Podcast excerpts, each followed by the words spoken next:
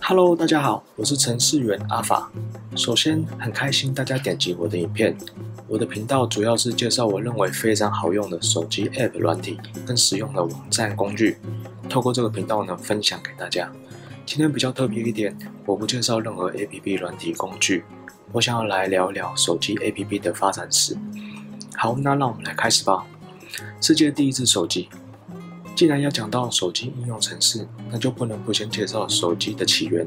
全世界的第一只手机是1973年由摩托罗拉的工程师 John Michell 和 Martin Cooper 博士所发明的。他们展示了第一部手持手机的 Dynatec 的原型。但是到了1983年，Dynatec 8000X，俗称黑金刚的手机才开始量产并热卖。这款手机是专为商业人士所设计，所以价格不菲。一般平民是买不起的，可是这时候呢，手机技术就以快到不可思议的速度开始发展。关于早期手机的一些有趣事实：由于网络范围问题，你只能呼叫你所在的地区的人，所以不能跨区。由于电池寿命很短，你每次手机充电十小时只能拨打三十分钟的电话。然后呢，它这个手机是重达两公斤。最早的手机游戏。在一九九七年的时候，贪食蛇被以手机软体的方式添加到 Nokia 的手机里。这时候大家不会说贪食蛇是个 APP，但是这是时代的眼泪啊！为什么叫 APP？APP 的英文是 Application 的简称，中文是应用的意思。我们现在手上拿的智能手机里安装的任何第三方应用程式，都可以统称为 APP。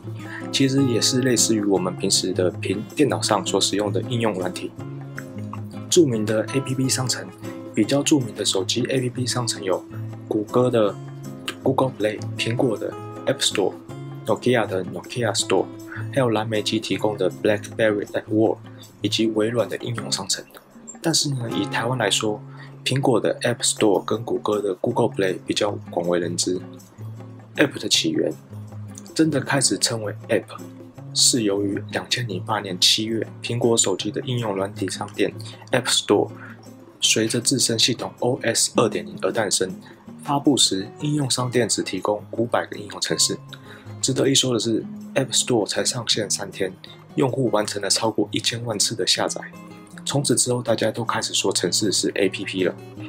其实，苹果原本是不会有 App Store 诞生，因为苹果创办人贾博士一开始是不打算开放 App Store 这项功能的，他只想做个 Safari 浏览器的外挂市场而已。后来，因为第一代 iPhone 发布之后没多久，就遭到骇客破解，随之而来的是各种工具的越和越狱商店，比如 Insta App 跟 Cydia。也因为这些粤语软件，导致贾伯斯只好推出一开始不想做的 App Store。但我在想，他应该没想到会一炮而红吧？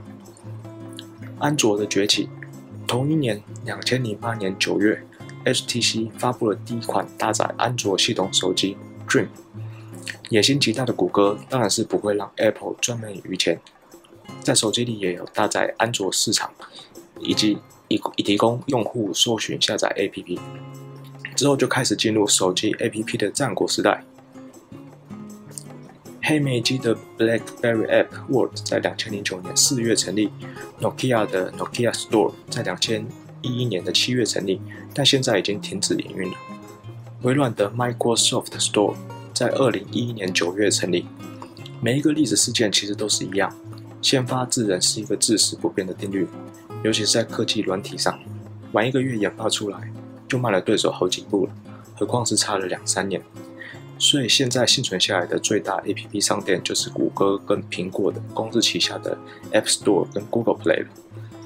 是截至目前为止的各商城的 APP 数量，Google 商店是两百一十万，Apple 是一百八十万，Windows 是六十七万，BlackBerry 是二十三万。App 的转变。App 的 logo 由立体转成平面化，也是因为要让使用者的眼睛看起来比较舒服一点。但是我觉得现在的每一个 logo 都看起来非常的像，不只是 logo 外观上的改变，经过十年的演化后，App 还带来了人类其他生活巨大的转变，比如说通话功能的转变，以前我还记得网络是三 G 的时候，用 Fiber 这套打网络电话程式还会卡卡的。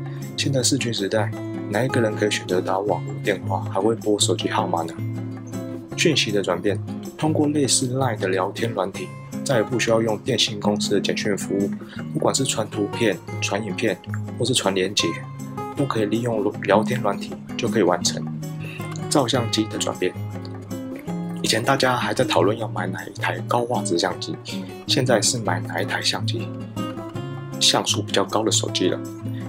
存资料的转变，随着云端的发展，越来越多人将档案放在云端上，因为快速方便，不需要插什么 USB 随身碟就可以即时同步。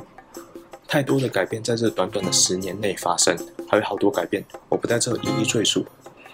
迈向 5G 时代，从黑金刚横空出世的那时候开始，手机技术以令人惊讶的速度发展，包括手机上我们永远不会想到的功能，例如。你不在家的时候，控制房房间的温度，或是监控你的心率和血压，所有的事情都可以通过手机 APP 实现。从一 G 打电话，二 G 传简讯，三 G 看图片，四 G 看影片，一 G 到四 G 的通信技术不仅更成熟，手机功能也更丰富，它改变了我们所有人的生活方式。那么五 G 时代呢？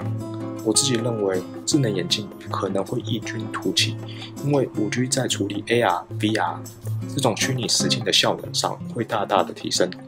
在眼镜上也可以装上无线蓝牙耳机，像现在非常流行的 AirPods，再透过无线操作技术，通过眼镜的虚拟实境控制，这样就再也不需要手机了。我想下一个智能穿戴的设备，也许是智能眼镜吧。如果你觉得智能手机有改变你什么？还有五 G 时代会改变什么？欢迎在下面留言给我知道。今天的视频就到这边为止，谢谢大家的观看。如果喜欢我的影片，可以订阅我的频道，在旁边按个小铃铛，这样我有新的影片上架会第一时间通知你们。再次谢谢大家。